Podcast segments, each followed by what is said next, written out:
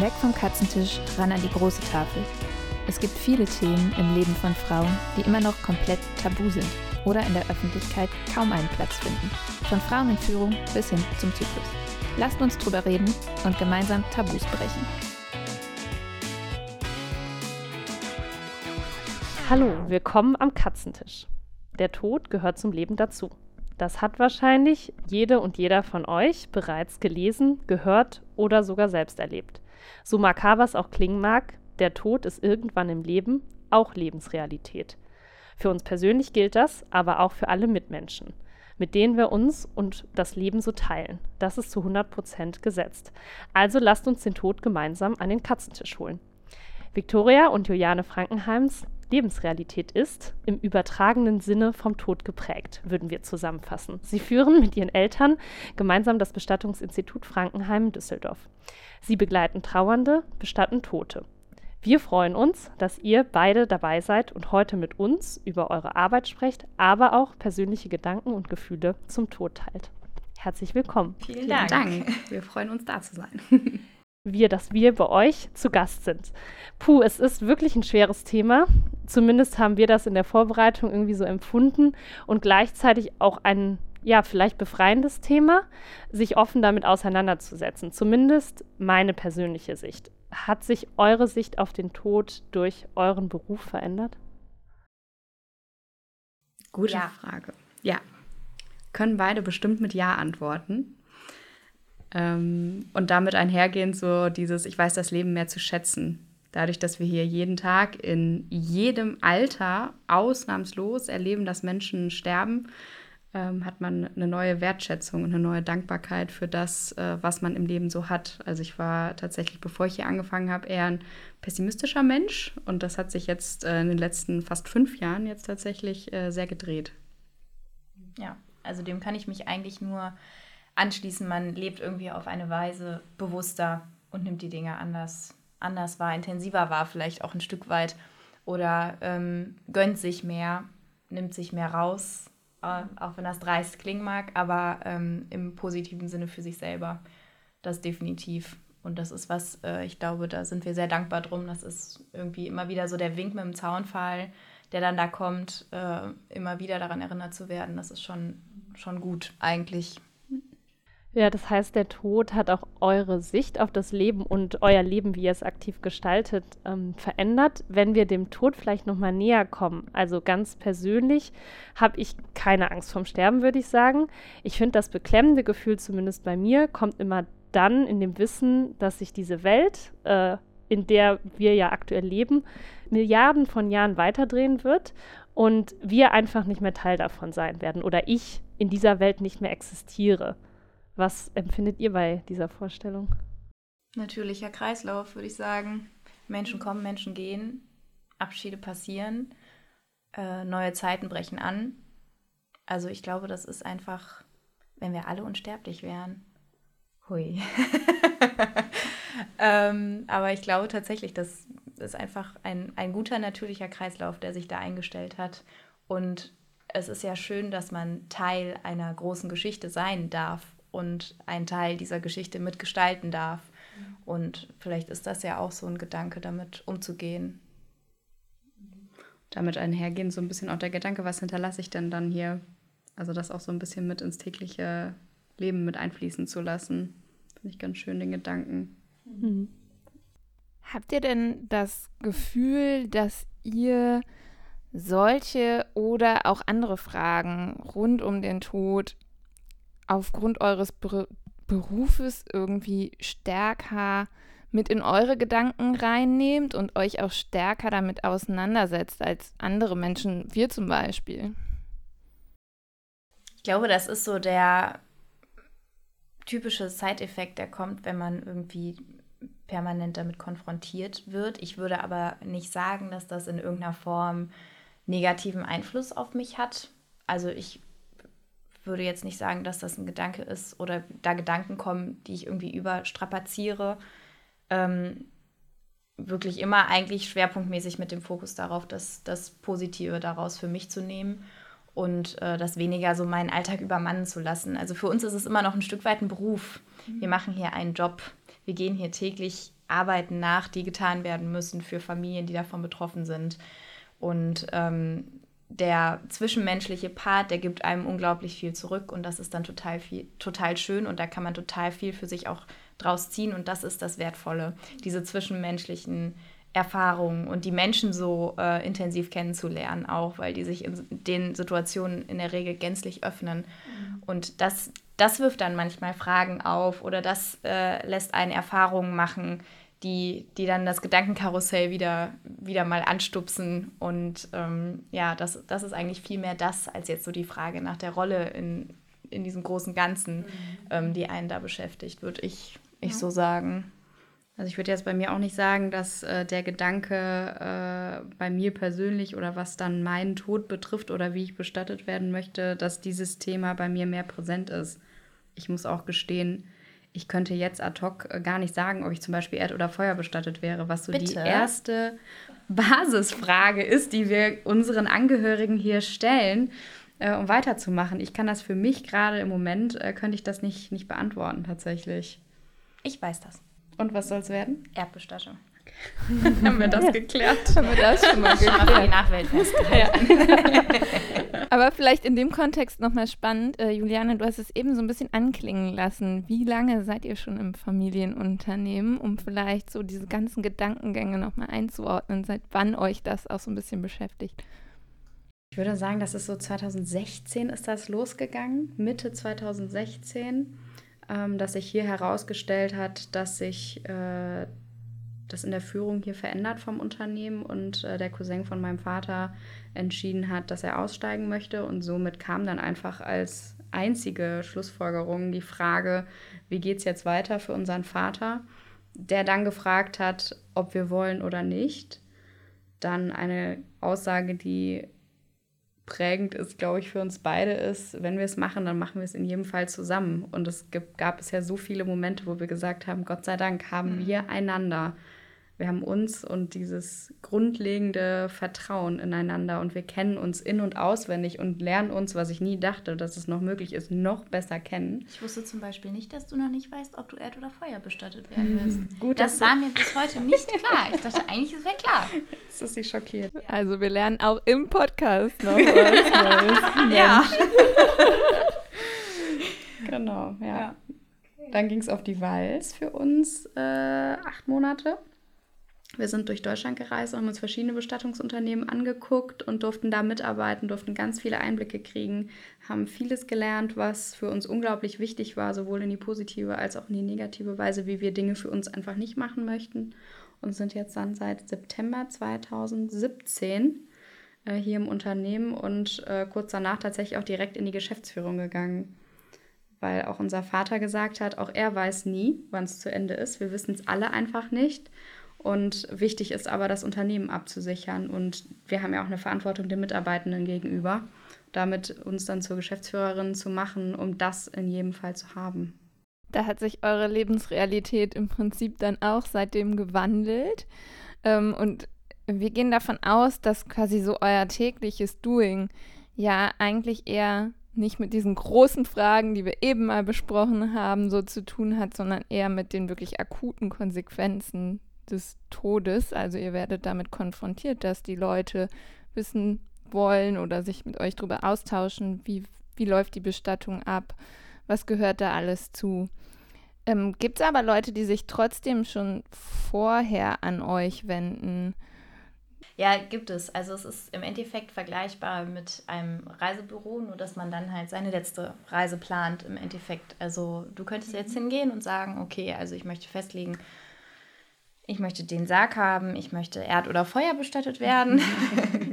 ähm, und auf den und den Friedhof möchte ich bitte und das und das äh, soll stattfinden. Ich möchte eine Trauerfeier, auf der die und die Musik gespielt wird. Ähm, das Ganze auch finanziell absichern, um dann einfach dafür zu sorgen, dass im Moment die Angehörigen, die um dich trauern würden, sich komplett darauf äh, einlassen können, wirklich Abschied zu nehmen und zu trauern dass im Grunde genommen die wesentlichen Fragen im Vorhinein beantwortet ist, dass keiner für im Falle meiner Schwester dann entscheiden muss, okay, was, was wollte sie denn jetzt, Erde oder Feuer? Also was ist das für eine elementare Frage, die man da äh, für jemand anderen übernimmt? Und da ist es einfach eigentlich der schönste Weg, wenn man das für sich vorher beantwortet, festlegt und die Angehörigen im Idealfall dann einfach nur noch äh, den Bestatter anrufen müssen und sagen müssen, so es ist jetzt soweit und äh, wir wissen, es ist alles geregelt, also bitte go. so, das ist eigentlich, mhm. eigentlich das Ideale. Wie viele Leute sind das, die da zu euch kommen und den Weg wählen? Wahrscheinlich kann man es nicht so in Zahlen ausdrücken, aber habt ihr das Gefühl, das sind schon einige oder? Es wird mehr. Also, ja, ich auch gesagt. Mhm. Ich glaube, durch Corona hat sich das ein bisschen verstärkt auch noch tatsächlich, weil irgendwie vielen Leuten bewusst ist, ah, okay, da kann jetzt eine Situation kommen, ähm, die ich nicht kontrollieren kann von jetzt auf gleich und wo das Ende offen ist, im Grunde genommen. Äh, und da haben wir schon gemerkt, dass hier mehr Leute angerufen haben und einfach mal wissen wollten, was passiert, wenn. Mhm. Ne? Und dann auch unverbindlich telefonisch, einfach um für sich einzuordnen, was, was passiert und was habe ich jetzt für Möglichkeiten, da vorzugreifen. Ähm, das hat, glaube ich, auch so ein bisschen unsere Branche einfach nochmal in, in einen anderen Fokus gerückt, der nicht unbedingt negativ, äh, positiv für uns war, aber ähm, dennoch ist einfach das Bewusstsein da, okay, Bestatter, ja, genau. Und dann haben sich halt viele Leute auch mit der eigenen Sterblichkeit auseinandergesetzt. Das hatte ich schon den Eindruck. Ja. Und was wir jetzt in letzter Zeit wahrnehmen, ist, dass der Druck einfach auch ein Stück weit höher wird, was das Thema betrifft. Ähm, die möchten dann gerne jetzt sofort etwas wissen, jetzt sofort etwas regeln. Ich glaube, das kommt daher, dass man, das unterbewusst ist einem das immer klar, aber wenn's, wenn man es so lange nur unterbewusst hat und immer wieder beiseite schiebt und dann wird es einem nochmal so klar vor Augen geführt, wie jetzt mit Corona, wie schnell es einfach auch gehen kann, ähm, dann ist auf einmal, oh je, jetzt, ich habe es schon jahrelang, äh, habe ich es nicht gemacht, aber jetzt, jetzt ist der Moment gekommen. Also, dass da einfach, äh, ja der Bedarf nochmal etwas äh, vehementer geworden ist, sage ich mal.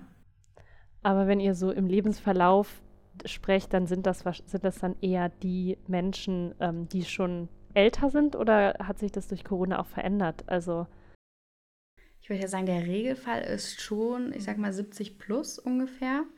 Äh, was wir aber auch haben, sind Menschen, die alleinstehend sind die niemanden mehr haben, habe ich jetzt zum Beispiel nächste Woche auch noch ein Gespräch mit jemandem, ähm, die, die ist zwar erst Anfang 40, wo man jetzt sagen würde, hm, ist jetzt vielleicht nicht so klassischerweise das Thema äh, oder das Alter, wo man sich mit dem Thema auseinandersetzt, aber die sagt, ich möchte das gerne für mich geregelt haben, weil ich habe in meinem Umfeld, sie hat keine Familie mehr, hat keine Geschwister, ist nicht verpartnert, zumindest im Moment, und sie möchte diese Sicherheit haben, dass sie weiß, was passiert. Ich finde es äh, total spannend, dass die Leute dann wirklich vorher kommen und sich also auch aktiv irgendwie den Austausch mit euch suchen. Und da wir ja jetzt mal am Katzentisch sind und über Tabuthemen reden, würde uns ähm, total interessieren, ob die Leute sich dann direkt öffnen oder ob die das auch hm, doch noch ein bisschen als Tabuthema empfinden, das Thema Tod. Mm, teils, teils. Mhm. Äh, also man hat beide Extreme. Ähm, ich hatte neulich eine Kundin, ähm, die hat alles knallhart für sich festgelegt und die ruft dann immer so alle Jubeljahre, ruft sie an und sagt, ich habe mir ein anderes Lied ausgesucht, ich muss nochmal vorbeikommen. So, und dann kommt sie vorbei und schnack, schnack, schnack. Und dann ändert sie das Lied und dann, ach ja, wir können ja nochmal überlegen und vielleicht mache ich das doch anders. Und so relativ easy irgendwie, null Barriere, gar nicht. Äh, und neulich hatte ich aber auch eine andere Frau, äh, da war das, also sie hat auch keinen mehr so richtig und da war das dann total merkwürdig, weil dann, sie wollte unbedingt Trauerbriefe verschicken lassen, durch uns dann auch, das machen wir auch. Und dann hatte sie aber keinen, der auf den Trauerbrief kam zum Beispiel auch. Und dann haben wir gemeinsam ihren Trauerbrief schon formuliert mit mit den Worten, wie sie es gerne sagen wollen würde. Und das war auch, das war hochemotional. Ne? Weil so selber dann überlegen, okay, das ist der Brief, der verschickt wird, um meinen Freunden, Bekannten meinen Toten mitzuteilen. Das ist schon äh, krass. Und was ich auch immer wieder feststelle, ist so eine Paardynamik. Ähm, wenn Ehepaare zu uns kommen, Männer sitzen da und sagen, nöscht. Mach du mal. So, du machst das schon Ja, können wir. Mhm. Ist okay. Mhm. Ja. Und Frauen, die stellen Fragen, die wollen wissen, wie läuft das denn dann und was wäre denn die Option, wenn wir das so machen? Und äh, nee, aber das kommt, glaube ich, eher nicht so für uns in Frage. Und der Mann sitzt da. Wenn ich die Stimme gehört habe im Gespräch, ist schon super. Das finde ich auch immer faszinierend. Faszinierend finde ich das. Spiegelt sich aber auch wieder, wenn wir irgendwie Facebook-Statistiken oder so angucken von Videos oder Posts. Wir haben, ich, ich glaube, wir sind echt über 80 Prozent. Äh Frauen, was, was die Klickrate betrifft. Liegt vielleicht auch an euch. Also, weil ihr Frauen seid. Äh, wir haben hier auch eine Frauenquote, die ist. Äh, jenseits. jenseits, genau. Ja, da würden andere von träumen. Ja. Als du es jetzt gerade sagtest, äh, mit den Ehepaaren-Konstellationen, wo dann die Männer nichts sagen, ich habe mich das auch gerade gefragt, als ihr das gesagt habt. Gibt es nicht vielleicht auch viele, die dann sagen, der Tod, der ist das, das ist auch irgendwie schwierig für mich und ähm, dann geht, geht irgendwie das Leben zu Ende. Aber okay, dann bin ich halt natürlich tot, wenn man das jetzt mal so salopp sagt. Dann ist doch egal, was dann noch passiert. Oder es kommt es dann sozusagen aus diesem, ich möchte für meine Angehörigen einen tollen ja, Abschied ähm, bereiten. Wo kommt das sozusagen? Aus welcher Ecke würdet ihr sagen? Es gibt so einen, wie ich finde, super coolen Spruch. Den eigenen Tod, den stirbt man nur. Mit ja. dem Tod der anderen muss man leben. Mhm. Und das ist dann genau der Punkt, wo auch das, was wir als Beratung hier im Haus sehen, ähm, wenn wir jetzt vom biologischen Alter ausgehen und davon ausgehen, dass die Menschen, die zu uns kommen, 70 plus sind, dann ähm, haben die teilweise Jahrzehnte, und da reden wir wirklich von 20, 30 Jahren, die Gräber ihrer Eltern und ihrer Schwiegereltern gepflegt. Das mhm. Erste, was sie häufig sagen, wenn die zu uns ins Haus kommen, ist, äh, ich möchte bitte anonym beigesetzt werden, weil also diese Grabpflege, das möchte ich für meine Kinder nicht. Und die sind so beschäftigt und auch die Enkel und also das passt überhaupt nicht in deren Lifestyle, irgendwie ein Grab zu pflegen. Und selber wissentlich, was das für sie für eine Belastung war. Dass aber gleichzeitig natürlich der Ort zum Trauern wichtig ist. Und ähm, eine anonyme Beisetzung auf einem Friedhof in Düsseldorf bedeutet tatsächlich, äh, dass man noch nicht mal bei einer Beisetzung mit dabei sein kann man hat diesen Moment gar nicht, man hat dieses Abschied nämlich und man hat hinterher auch nichts, wo man nochmal hingehen kann. Also ich bin jetzt auch kein regelmäßiger Friedhofsgänger, bis auf beruflich für Trauerfeiern, die wir machen. Also was jetzt Gräber zum Beispiel von meinen Großeltern betrifft. Ähm, aber wenn ich nochmal auf dem Nordfriedhof bin, wo jetzt äh, zum Beispiel Omi und Opi von uns hier auch von äh, der Familie beigesetzt sind, äh, schaue ich da schon mal vorbei und mir gibt das schon ein gutes Gefühl, dass ich diesen Ort habe und für mich so gefühlt, dass sie da irgendwie noch sind und ich sie da besuchen kann. Und ähm, darum geht es ja auch, den Tod begreifbar machen. Ähm, der Kopf, der versteht das ja relativ schnell, so ab sieben, acht Jahren, ganz dem nach, wie schnell man ist in der Entwicklung auch versteht man dieses absolute, ultimative Tod nie wieder, für immer weg. Das versteht man da, aber ähm, das Herz versteht das nicht. Und das Herz braucht diese Momente des Abschiedsnehmens, braucht äh, das Grab, braucht einen Ort.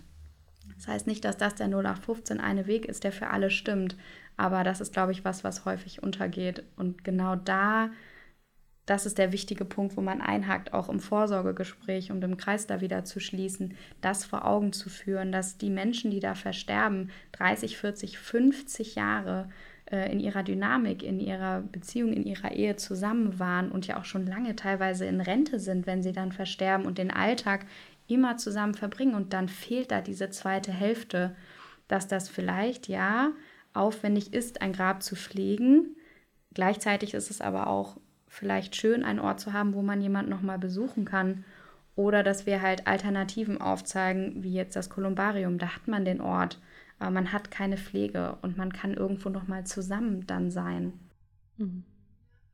Jetzt musst du, glaube ich, einmal Kolumbarium für unsere Hörerin. Das Kolumbarium, äh, ein richtiger Punkt. Das Kolumbarium äh, ist quasi ein Indoor-Urnenfriedhof ähm, wo wir äh, hier einmal in Derndorf und in Garat und in Krefeld die Möglichkeit bieten, ähm, Urnen beizusetzen. Das gibt's, es kommt aus den südländischen äh, Ländern, da kennt man das, da ist es meistens draußen. Und wir haben es jetzt äh, drin als Konzept. Genau. Okay. Also eine Möglichkeit, irgendwie auch mit der Trauer umzugehen, einen Ort zu haben, wo man immer wieder äh, hinkommt. lasst uns so ein bisschen auf das Thema Trauer mal übergehen, weil ich glaube, das ist das, womit wahrscheinlich die meisten auch konfrontiert werden, auch so gerade in unserem Alter, dass man mal jemand verliert in der Familie, im Bekanntenkreis und dass man dann an diesen Moment kommt, okay, ich bin jetzt traurig, ich traue. Wie erlebt ihr Trauer im beruflichen Kontext? Wie trauern die Menschen, wenn sie hierher kommen? Gibt es da große Unterschiede? Vielleicht könnt ihr uns da mal mitnehmen. Ja, Trauer ist ganz individuell und hängt vor allen Dingen auch darum, da, davon ab, wie man Trauer auch zulässt, persönlich, wie sehr man sich öffnet und wie sehr man ähm, der Trauer Raum gibt. Ähm, da ist es natürlich an uns irgendwie anzuleiten, wie das funktionieren kann, wie man das zulassen kann. Ähm, aber dann hängt es natürlich an jedem Einzelnen, wie er das auch umsetzt und für sich wahrnehmen möchte. Äh, und da gibt es extreme Trauer, die sichtbar ist, die hörbar ist durch Weinen, durch Schluchzen, durch ja, manchmal auch Schreien klingt jetzt vielleicht sehr, sehr krass, aber dass man dass man schon irgendwie Worte findet und oh nein sagt und mhm. da liegt da jetzt, ne, wenn man so am offenen Sarg tritt, ne, das und dann gibt es halt aber auch sehr ruhige Menschen, die dann ganz in sich gekehrt sind, die ähm, das nicht so zeigen können und das auch nicht so zulassen können wollen, weil sie vielleicht jetzt der übrig gebliebene Sohn in der Familie ist, der jetzt für Mutter und Schwester die Verantwortung übernimmt als Familienoberhaupt oder oder. Also es kann ganz divers sein und auch ganz krasse Wellen schlagen bei jedem. Und ähm, es kann auch sein, dass Trauer im Sinne von Lachen stattfindet. Also das ist ja auch völlig legitim, dass man dann irgendwie das Beratungsgespräch auch dafür nutzt, nochmal zu sagen, oh ja, das, das hätte ihr oder ihm hätte das gefallen. Und äh, nee, eigentlich, eigentlich, also Rosen gar nicht, weil die hat gehasst. Die hat sie gehasst. Und wir müssen eigentlich unbedingt diesen einen Schlager hören. Mit dem ist sie mir immer so auf den Senkel gegangen. Das muss in der Trauerfeier laufen, das brauche ich nochmal. Oder der Schnaps, der Klare, der dann da getrunken wird. So, und dann spricht man einfach nochmal, was, wie, wie der Opa, Oma, wer auch immer da gerade gegangen ist, das eigene Leben bereichert hat. Und ähm, das ist ja auch eine schöne Form des Trauerns, indem man einfach nochmal die, die Wertschätzung gegenüber dem Menschen, der da gerade gestorben ist, irgendwie ausdrückt. Und das kann eben auf verschiedenen Emotionsebenen stattfinden. Und das ist so schön. Mhm. Ne, das ist genau das Zwischenmenschliche, was ich am Anfang meinte. So diese Sichtweisen, diese, diese Lebensdenkweisen und diese Menschen in so einer intimen Phase zu erleben. Und das, das sieht man dann eben auch beim Trauern. Mhm. Und dann ja vor allen Dingen immer in dieser ersten Phase, weil ihr ja dann die ersten Ansprechpartnerin direkt danach seid, kriegt ihr dann auch schon mal nochmal zu einem späteren Zeitpunkt was mit? Also kommt dann auch nochmal jemand wieder, ähm, den ihr vielleicht begleitet habt ähm, auf dem Weg zu einer Erdbestattung zum Beispiel?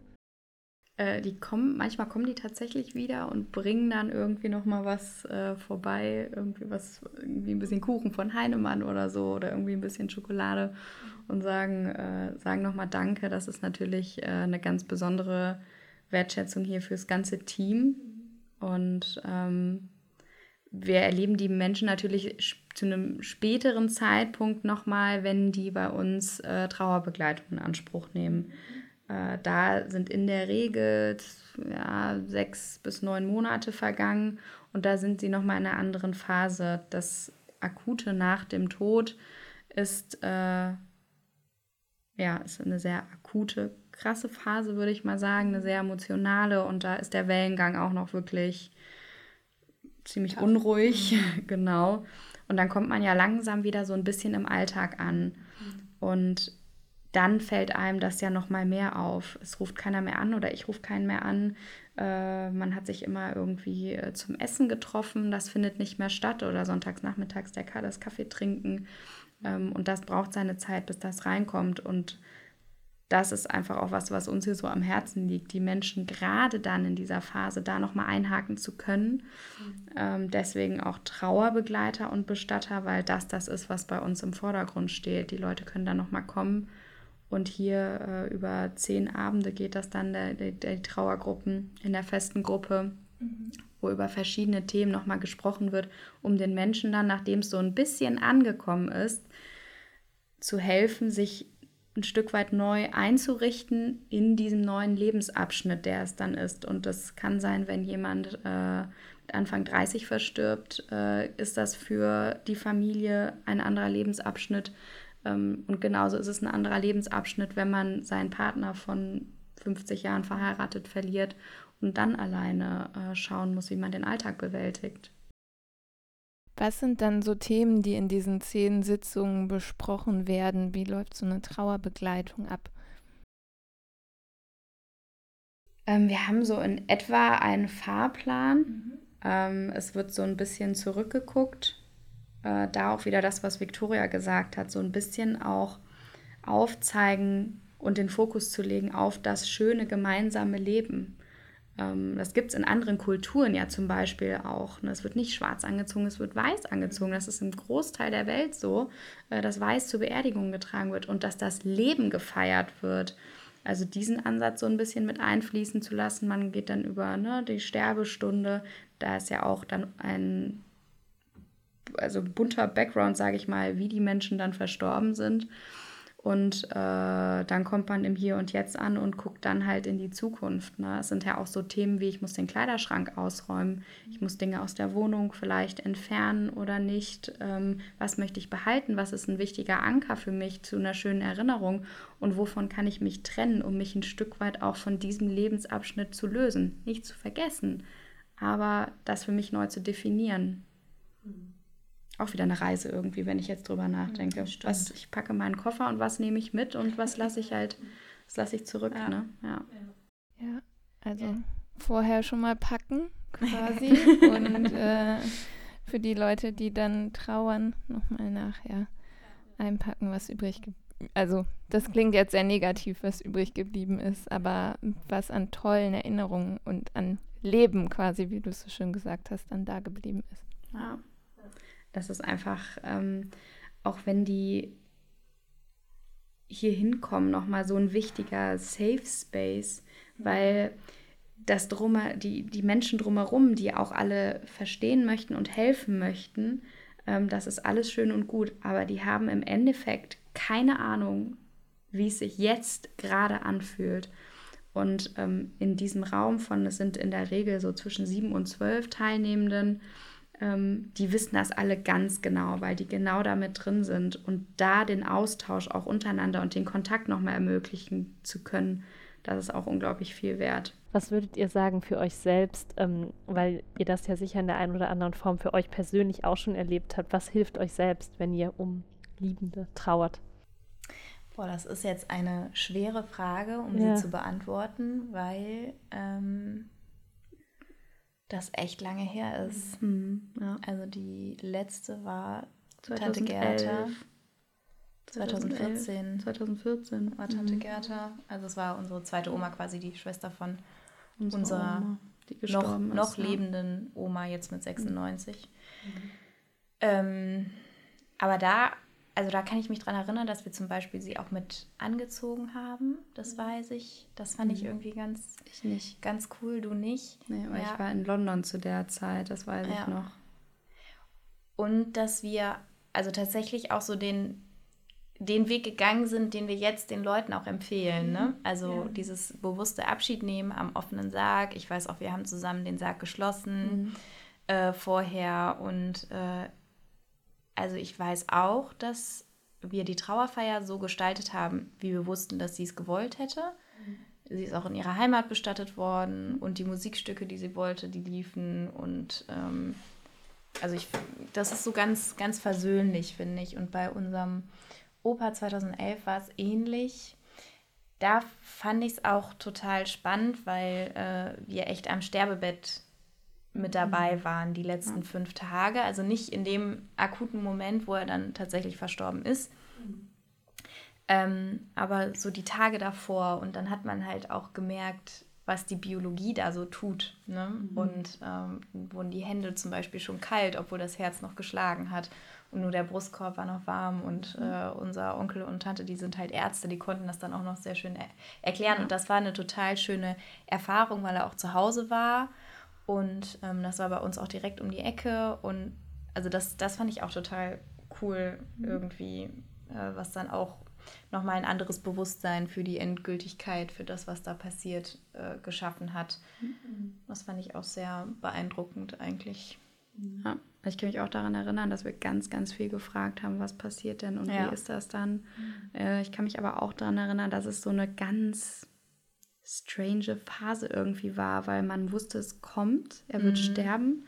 Man weiß aber nicht wann. Mhm. Man oder ich habe mich dabei erwischt, dass ich gewartet habe, dass es jetzt passiert, mhm. obwohl ich ja gar nicht will, dass es passiert. Ja. Dann natürlich dieses, ich möchte natürlich auch nicht, dass er leidet. Also so ein Gemisch aus ganz vielen verschiedenen äh, Gefühlen. Ja. Mhm. Und was ja in, dann was ich auch sehr viel wahrnehme, ist, was passiert mit den Menschen um einen herum. Ne? Weil man trauert ja natürlich nicht als Einzelmensch, sondern ähm, meine Schwester ist traurig, meine Eltern sind traurig, äh, die Cousinen sind traurig.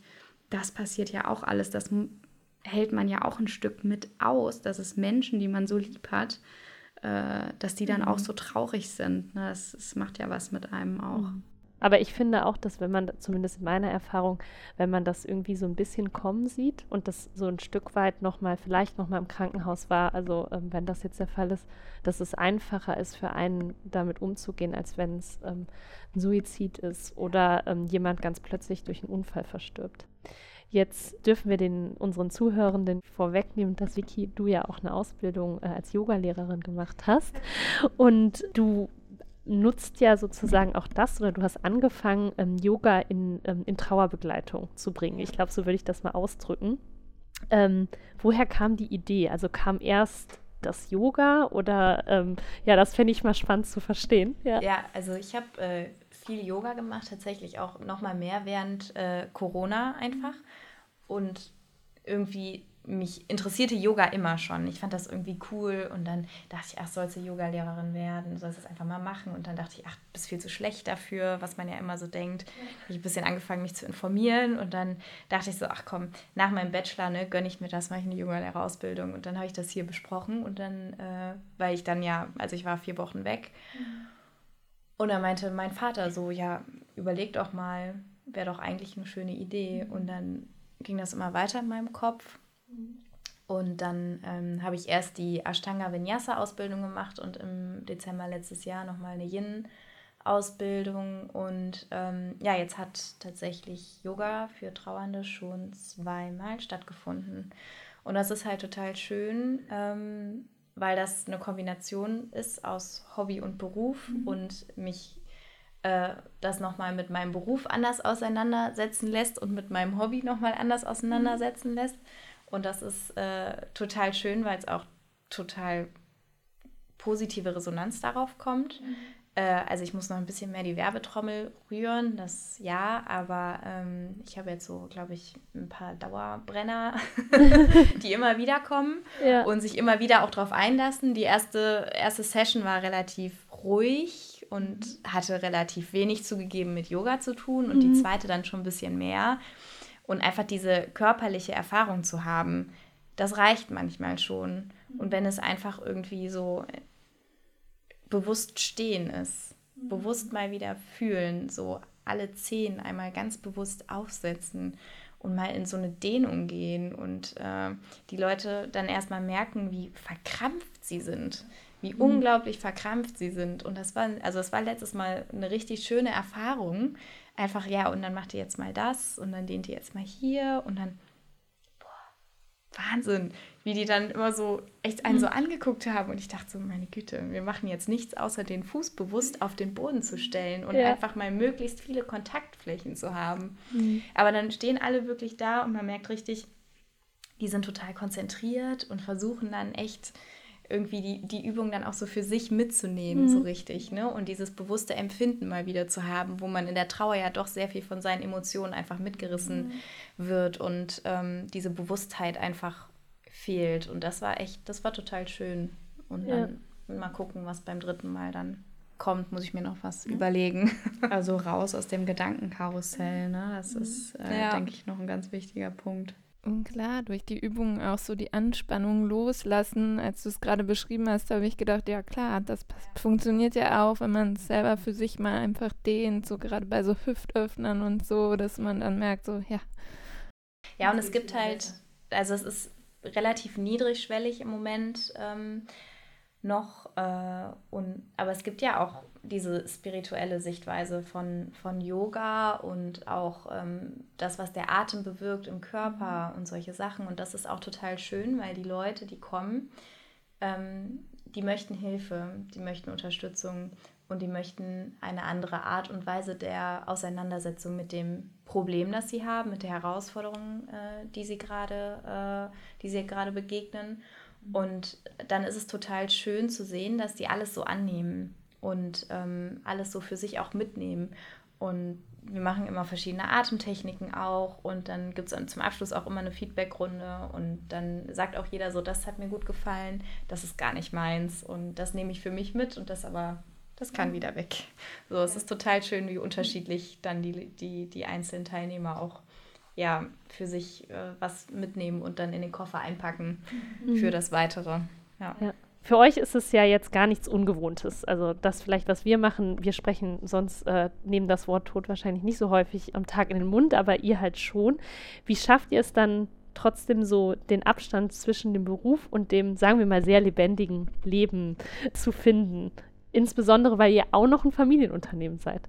Ja. Das ist Schön, die ne? große Herausforderung. Ja. Alles in einen Topf, einmal umrühren und dann hat man die Suppe. Und immer mal gucken, was man bekommt. Ja, genau. Ja, wir haben, ich weiß gar nicht mehr, war das der 30. Hochzeitstag oder 25. Hochzeitstag von Mama und Papa?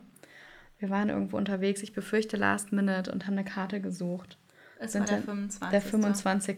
und haben dann eine Karte gefunden, äh, wo drauf steht, das Schönste an einer Familie ist, dass man nie alleine ist und das Schlimmste an einer Familie ist, dass man nie alleine ist.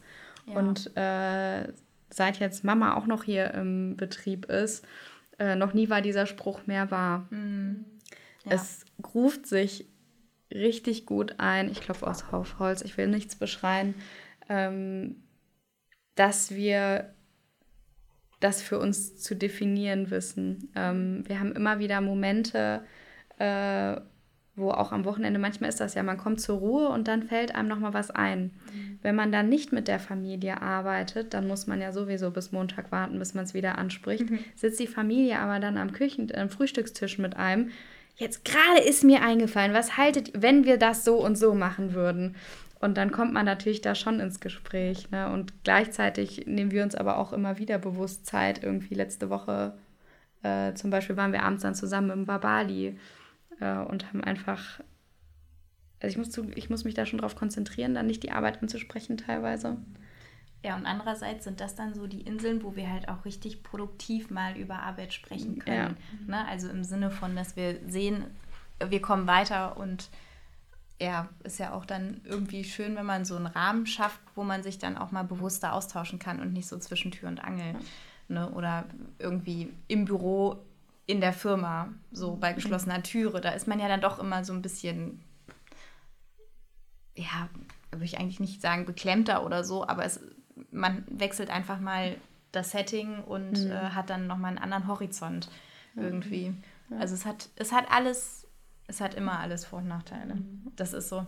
Also, wenn wir jetzt sagen würden, das geht so easy peasy, locker mhm. flockig, ja. das wäre einfach gelogen. Wir machen auch Supervision. Ja. Wir hatten eben ein tolles äh, Resilienzseminar, äh, was wir auch äh, gemacht haben. Da haben wir zum Beispiel gelernt, dass es die Separierer gibt und die Integrierer. Mhm. So, also ich bin spannend. Integrierer, weil bei mir ist ein fließender Übergang zwischen privatem und beruflichem und ich kann das total gut äh, dass ich dann doch zu Hause nochmal in die E-Mails gucke, nochmal irgendwie anrufe, nochmal das und das bearbeite.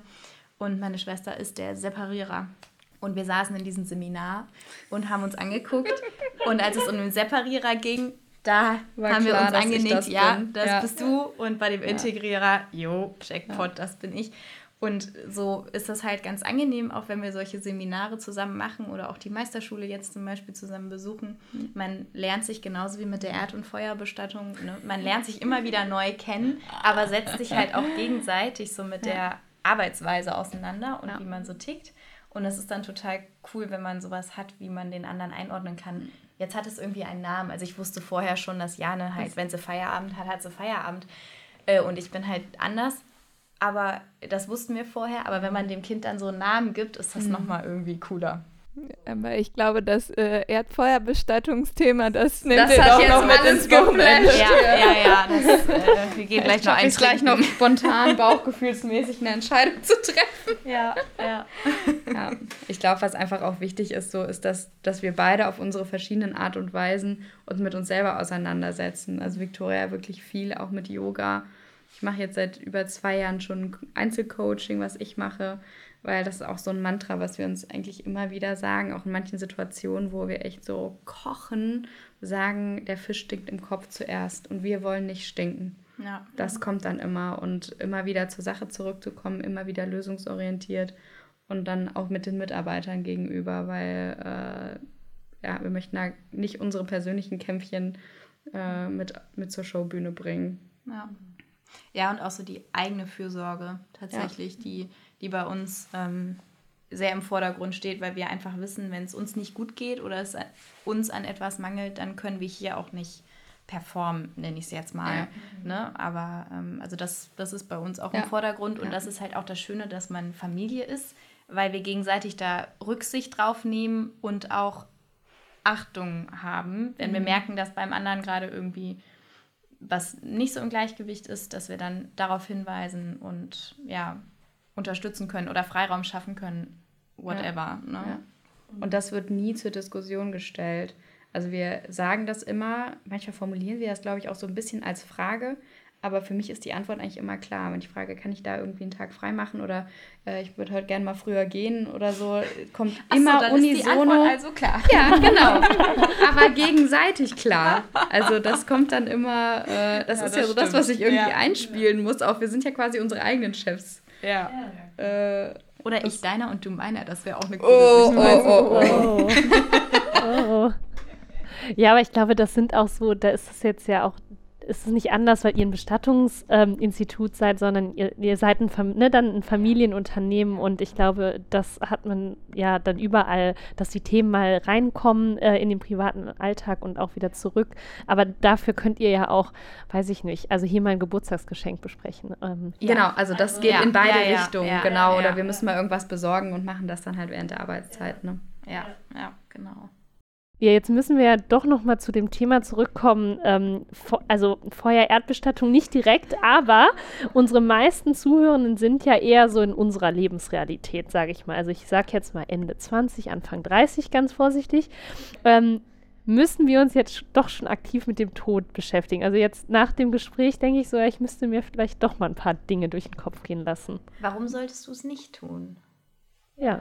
Also es passiert ja nichts. Ja. Äh, wir hatten heute in dem Resilienzseminar auch äh, das Thema ähm, Überraschung mhm. und dass äh, positive mhm. Überraschungen ähm, immer noch positiver da, dadurch sind, dass sie überraschend sind und negative Überraschungen sind noch negativer dadurch, dass sie mhm. negativ sind. Überraschend, überraschend sind. sind. Warum nicht einfach mal das ein bisschen vorwegnehmen mhm. und dieses Szenario im Kopf einfach mal durchspielen. Was wäre, wenn? Das heißt nicht, dass das irgendwie großartig viel Trauer in der Situation nimmt, aber man hat zumindest einfach schon mal sich dazu Gedanken gemacht und seinen Kopf ein bisschen mit, mit dieser Thematik mhm. auseinandergesetzt. Mhm. Und das heißt jetzt nicht, dass ich äh, möchte, dass ihr alle Bestattungsvorsorgen abschließt, das nicht. Aber zumindest mal die Frage stellen, boah, wie Könnt ihr, denn, falls ihr wollt. Ja, genau. ja. genau, aber, aber zumindest mal so ein bisschen die Frage stellen, wie glaube ich denn, würde ich in der Situation reagieren? Oder was würde ich mir denn wünschen, wenn das passiert? Das Oder was wäre denn Best Case? Mhm. Was wäre Worst Case? So ein bisschen einfach mal die Frage sich selber oder einer Freundin, Freund mhm. stellen und, und drüber nachdenken. Ne? Mhm. Oder so das Thema, also das hat jetzt wohl indirekt mit uns auch zu tun, so Patientenverfügung. Also das ist was, was mir tatsächlich in letzter Zeit häufig durch den Kopf geht, ähm, dass jemand weiß, was ich nicht wollen würde. Das weißt du aber, weil ich würde nicht an Maschinen irgendwie hängen wollen für ewig lange und beatmet werden etc äh, weil das die Lebensqualität ja einfach komplett äh, nimmt. Sowas finde ich äh, wichtig. Ironischerweise fällt mir auf, dass ich als erstes sage, einfach drüber sprechen, wenn die Leute kommen. Ja. Die haben natürlich eine Angst äh, davor. Ähm, aber es ist leider wirklich äh, in Deutschland so, dass Gesetze und Fristen auf Trauer keine Rücksicht mhm. nehmen. Mhm. Ähm, es gibt bestimmte Dinge, die müssen dann passieren und es ist so äh, schwierig, das dann alles zu entscheiden. Und äh, ich setze das jetzt gerade mal voraus, weil ich es jetzt gerade so nett gesagt habe. Ich weiß noch nicht, ob Erde oder Feuer. Äh, mir kam jetzt gerade tatsächlich so der Gedanke, vielleicht weil mir das nicht so wichtig ist, wie. Mhm. Mir ist vielleicht eher das Wo wichtig. Ich würde jetzt tatsächlich voraussetzen, dass äh, mich keiner irgendwo äh, ins Meer schütten würde ja. oder also weil ich schon ein sehr heimatverbundener Mensch, ich war ja auch lange im Ausland, ähm, aber ich bin auch bewusst wieder hierhin zurückgekommen, dass ich hier gerne bleiben würde. Habe ich ja. jetzt mal offiziell gesagt, aber ähm, das wäre für genau, ja. das wäre so das, was bei mir auch im Vordergrund steht, nicht wie, sondern wo. Ja. Also vielleicht doch mal mit dem einen oder anderen drüber reden, weil sonst weiß, weiß auch keiner Bescheid. Auch wenn es vielleicht schwer fällt. Und ja, ich glaube, so ein bisschen Tabuthema ist es doch noch. Sich, oder auch so die Beschäftigung damit vielleicht für einen selber, weil es auch unangenehm ist. Ja, und auch dieses, ähm, ähm, ja, so schnell stirbst du noch doch nicht. Oder so, warum, also was machst du dir jetzt Gedanken darüber, ne? Aber es ist halt auf jeden Fall absehbar. Ja. Und es ist ja echt, also ähm, wenn wir auch hier bei uns davon, so das Thema psychische Gesundheit ist bei uns natürlich ganz oben mit dabei hier. Äh, was können wir da tun mit den Mitarbeitenden? Und was mir da auffällt, ist, dass natürlich ist es genauso traurig, wenn jemand mit 78 verstirbt, wie wenn jemand mit 32 verstirbt. Ähm, aber es kommt dann immer darauf an, was, wen habe ich vor mir sitzen. Und wir hatten letztens einen Fall, das war eine äh, Frau, mit einem äh, neun Monate alten Kind und ähm, der Mann ist ums Leben gekommen ähm, und die war ein Jahr älter als ich. Das sind dann schon so Sterbefälle, wo ich merke, da setze ich mich noch mal mehr mit mir und mit dem Thema Tod auseinander. Äh, wenn jemand ne, mit 78, 79, Mitte 80, wie auch immer vor mir sitzt, scheint das weiter weg, aber dann kommt es schon verdammt nah mhm. und das ziemlich schnell. Ja, ähm, Vicky und Juliane, die, äh, die Zeit ist irgendwie schon so schnell vergangen und fortgeschritten. Aber ich muss es jetzt mal sagen, es war wirklich ein richtig wunderbares ähm, und lebendiges Gespräch. Wir sind stolz, glaube ich, auf eure Arbeit. Also es ist ähm, so cool, so coole Bestatterinnen ähm, ähm, zu kennen. Danke, danke, ja. Und äh, ich glaube, wir sollten den Tod viel häufiger in die Mitte des Lebens bringen. Danke. Danke euch. Danke, danke dass auch. wir dabei sein durften.